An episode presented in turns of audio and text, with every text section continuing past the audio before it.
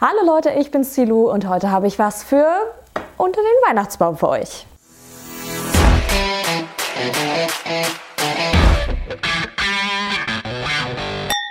Wie ihr seht, war ich schon fleißig. Äh, ich bin so ein kleiner Weihnachtsliebhaber, Weihnachtsliebhaberin und deswegen steht bei mir heute am 3. Dezember schon der Weihnachtsbaum. Äh, genau, ich habe äh, gestern schon fleißig dekoriert und ich dachte mir, das ist so schön, den zeige ich euch.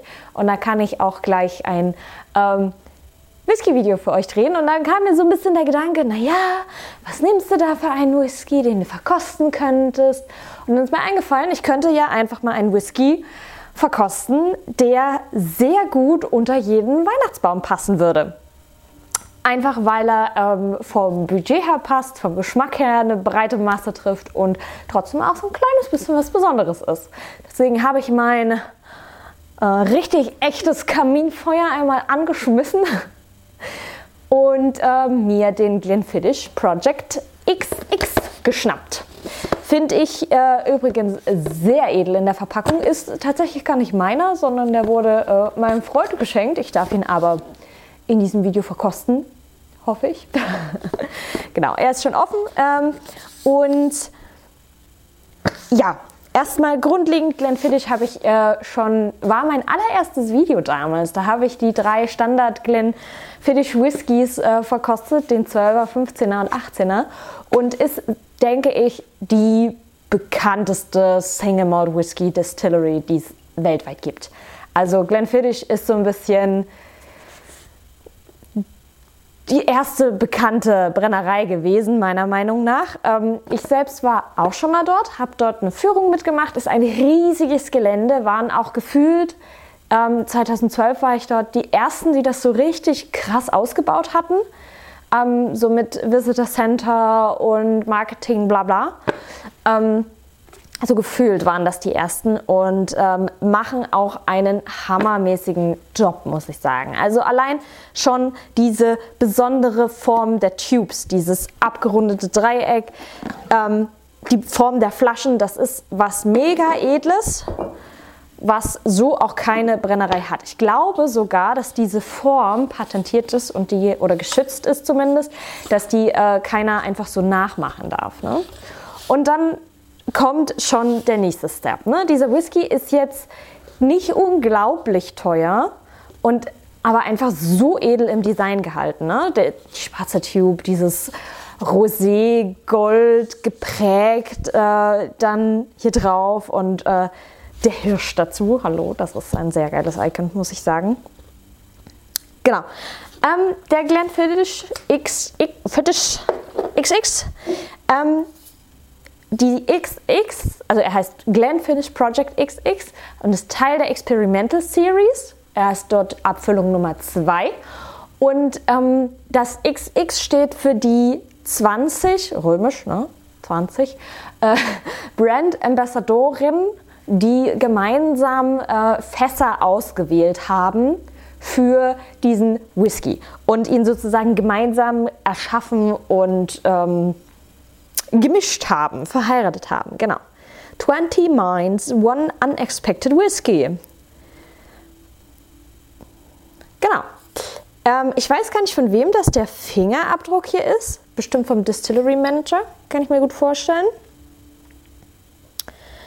Ähm, ich gucke gerade.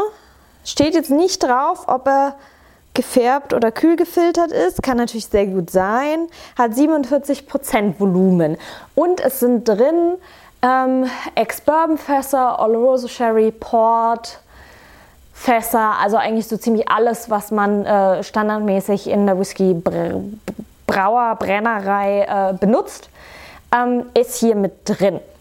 Hat einen schönen Holzkorken mit so einer Hirschprägung, also auch super edel gemacht, die Flasche. Ähm, wie gesagt, 20 Leute haben darin rumgemischt. Und ich würde sagen, wir gucken einfach mal, ob viele Köche den Brei verdorben haben oder nicht. Er ist auf jeden Fall auch schon offen. Wir haben auch schon davon probiert. Und weil wir heute mal drinnen sind, dachte ich mir, nehme ich mir mal wieder ein langstieliges Glencairn-Glas. Ich habe mit Erschrecken festgestellt, dass ich davon irgendwie kaum noch welche im Schrank habe. Ich weiß gar nicht warum.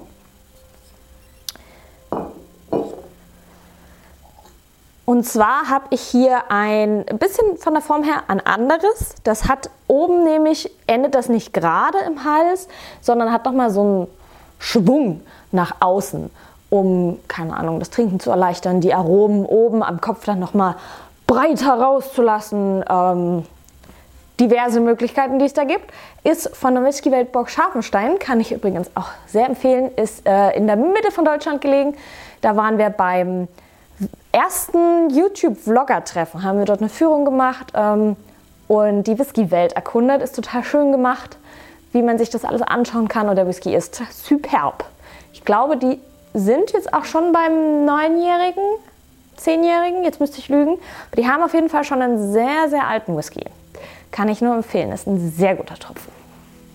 So, wir haben hier eine sehr goldene Farbe. Ich konnte jetzt nicht so schnell herausfinden, ob der gefärbt oder kühl gefiltert ist. Ähm, ich vermute es mal, dann ist natürlich an der Farbe so ein bisschen was korrigiert, aber es ist auf jeden Fall schon mal sehr ansprechend, sehr weihnachtlicher Farbton, vor allem wenn ich jetzt neben meinem beleuchteten Bäumchen sitze. Und ähm, Glenfiddich ist für mich immer ein sehr, also das Ebenbild eines Speyside Whiskys. Ne? Für die, die es noch nicht kennen, googelt es einfach mal gut aufgemachte Brennerei im Herzen der Speyside, das heißt in diesem östlichen Gebiet von Schottland, wo sozusagen der River Spey durchfließt und damit Namensgeber für dieses Gebiet ist. Und eigentlich gehört es zu den Highlands, aber die Whiskys, die dort hergestellt werden, sind in der Regel sehr mild, sehr fruchtig und haben so einen ganz eigenen Charakter. Deswegen ist es nochmal so eine extra Region und die konzentriert sich so um den Rivers Bay. Wenn ihr also mal in, nach Schottland fahren wollt und nicht mehr als zwei Meter von einer zur anderen Destillerie laufen wollt, fahrt in die Spacer und Reihen, die sich wirklich fußläufigst aneinander. Kann ich sonst nur nach Isla empfehlen, da geht das auch. Ist aber ein bisschen ein anderer Typ Whisky. So, jetzt schnupper ich mal dran.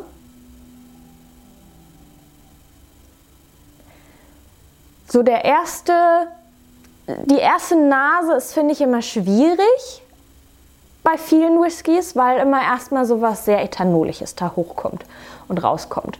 Da muss man immer so ein bisschen aufpassen, dass man den Whisky nicht gleich anhand des ersten, der ersten Nase oder des ersten Schlucks beurteilt. Ähm, mir wurde sogar mal empfohlen, vor solchen Tasting-Events vorzuglühen mit einem relativ entspannten, flachen Whisky, aber dass sich der Mund sozusagen schon mal an den Alkohol gewöhnt und äh, es dann leichter ist, dort Aromen rauszufiltern. Ja, die zweite Nase ist da schon ein bisschen besser. Man kann auch, man muss so ein bisschen schauen, wie gut und leicht findet man Aromen. Ich finde das immer schwierig, wenn es heißt, ja, die Nase nicht zu tief ins Glas stecken. Und dann hast du aber jemanden, der, dem es so schon schwerfällt, die Sachen zu riechen und dann fächelt er nur hier, na, dann riecht er auch gar nichts. Ne? Der muss dann seinen Nischel da reintunken, um es mal auf Sächsisch zu sagen. Ähm, aber dort, wie gesagt, gebt dem Ganzen ein bisschen Zeit. Wenn ihr gar nicht hinter den Ethanol kommt, hilft ein Tropfen Wasser, weil der das Ganze ein bisschen verdünnt, den Alkohol so ein bisschen runter reduziert. Aber ich als Experte Nein, äh, ich rieche jetzt natürlich noch ein bisschen was anderes als Ethanol. Ich habe so ein bisschen so ein bisschen harzige Noten, wie von so einem, von so einem Fass halt. So ein bisschen wie so ein, wie so ein Pinienzapfen oder so.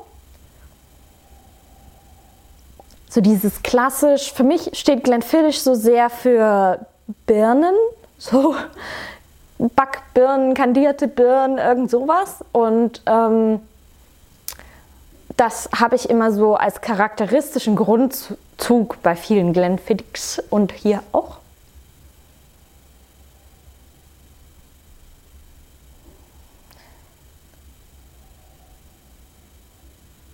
Aber der Alkohol drückt schon noch so ein bisschen raus hier an der Stelle. Ich habe auch so ein bisschen was Salziges. Dann mal schauen, ob wir dann nachher mal mit einem Schluck Wasser noch ein bisschen was nachkorrigieren können an der Stelle.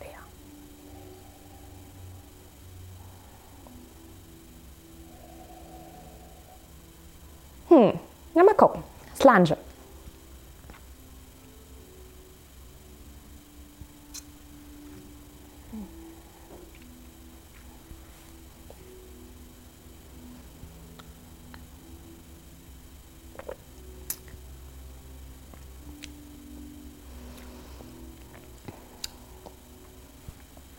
Der ist so ein bisschen herber, als er riecht. Also er hat schon was Süßliches, so dieses Birne, Pinige, wenn es das Wort gibt. Ähm, das war schon so ein bisschen in so eine helle, süße Richtung. Und dann geht er eher so geschmacklich jetzt so ein bisschen ins Herbere. Ne? Also zumindest auf den ersten Schluck. Schon Tannine, Holz, Harz, so in die Richtung bleibt es. Zum Schluss hatte ich jetzt so ein, als ich dann runtergeschluckt habe, hatte ich so einen ganz kurzen Moment diese, diese Birne, wie so eine richtig so, so eine aufgeschnittene Birne, so ein bisschen eine ältere, die schon so ein bisschen babbelig ist und dann so Zimt und Zucker drauf gestreut. Das hatte ich jetzt kurz so ein bisschen am Ende, aber wirklich nur so uh, und dann war es schon wieder weg. Mir persönlich hilft es auch immer, nach dem Riechen erstmal einen Schluck zu trinken und dann wieder zu riechen, weil ich dann nochmal mehr an die Aromen rankomme. Das äh, liegt wahrscheinlich daran, dass das ja alles miteinander verbunden ist oder so, aber. Genau, jetzt kommt nämlich für mich auch die Birne wieder deutlicher raus und der Zimt kommt deutlich raus. Kennt ihr das, wenn ihr, also es ist immer so dieses, Zimt ist ja an sich nicht süß. Und wenn ihr mal in so eine Dose reinen Zimt reinriecht, hat er so einen ganz eigenen, eher herben Geschmack, äh, Geruch. ganz herben Geruch. Und den hatte ich jetzt hier tatsächlich, so dieses herbe, zimtige.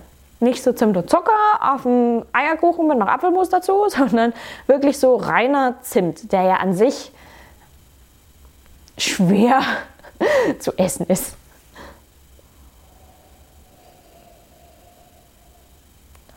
Da ist auch noch irgendwas.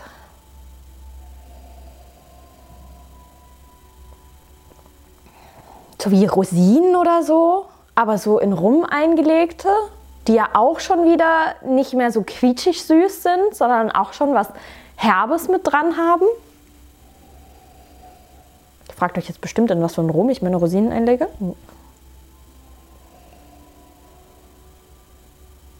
Aber der hat auf jeden Fall was was sehr Weihnachtliches, aber so nicht diese quietschig süße Schoki-Weihnachtssüße, sondern die etwas gesetztere, herbere Zimt-Rum-Weihnachtssüße. Also nicht so schwer zu beschreiben, wie ihr merkt. Ich hoffe, ihr versteht so in etwa, was ich meine.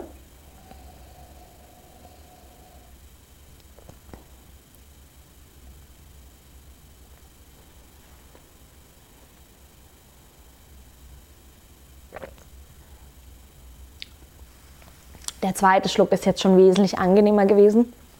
Nicht mehr ganz so äh, brennend im ganzen Mund.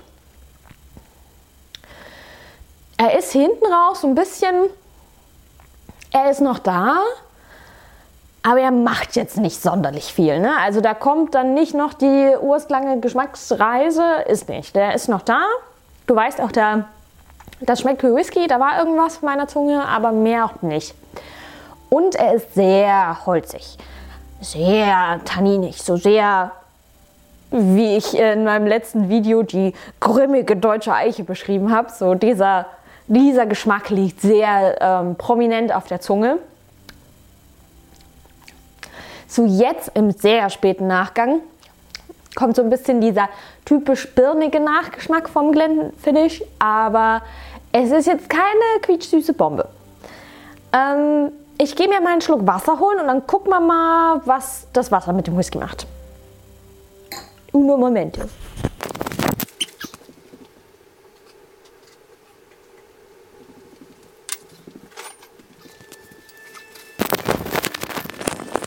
So, da bin ich wieder.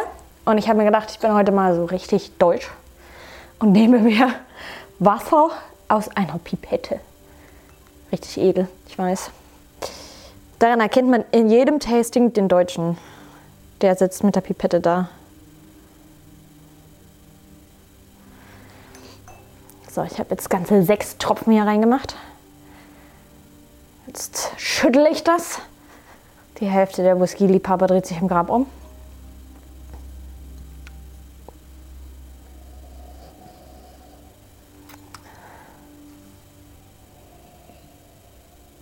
Krass. Jetzt kommen übelst diese Rumrosinen, die ich vorhin beschrieben habe, raus, die ich wirklich eher so als, okay, ich bilde mir das vielleicht ein Aroma wahrgenommen habe. Und die springen mich jetzt total an. Also wir haben, ähm, ich weiß nicht, ob ihr Dresdner Christstollen kennt. Super, super Weihnachtskuchen, richtig, richtig lecker.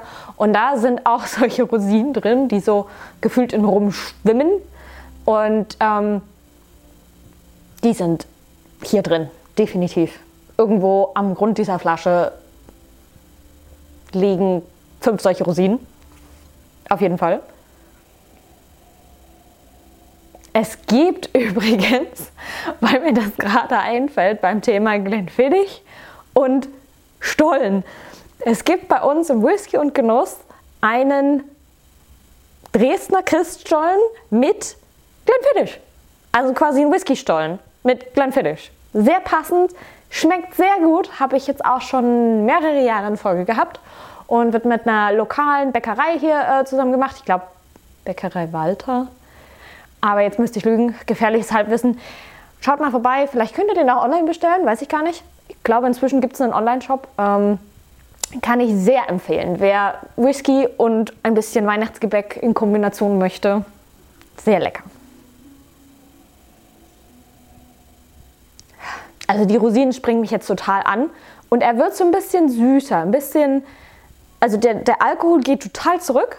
Ne? Das ist dieser schöne Effekt. Manche Whiskys verlieren an Aromen, wenn man Wasser hinzugibt, aber manche, ähm, da treten die Aromen erst hervor. Ne? Das ist so ein bisschen, als wenn das Ethanol, der Alkohol so wie so ein Türsteher, so ein Bodyguard vor den Aromen stellen, so, ey, du kannst sie nicht riechen, geh raus hier, kannst du nicht riechen. Und dann ähm, das Wasser besänftigt den Türsteher und man kommt an die Aromen dann so ein bisschen ran.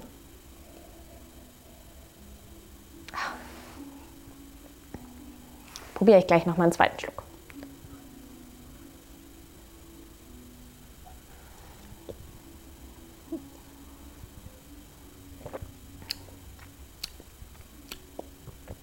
Hm. Also Wasser tut dem auf jeden Fall was Gutes. Vorne rum süßer, ein bisschen milder, nicht mehr ganz so tanninig. Hinten raus äh, kratzt er so sehr gefährlich tief an dem Holz und an den Tanninen und wird sehr, sehr herb. Wer das mag, go for it. Ich bin nicht so der Fan davon. Aber wenn das einmal überwunden ist, diese kleine Hürde, bleibt schön diese, diese äh, Rumrosine auf der Zunge liegen. Also dann bleibt es wirklich sehr, sehr angenehm.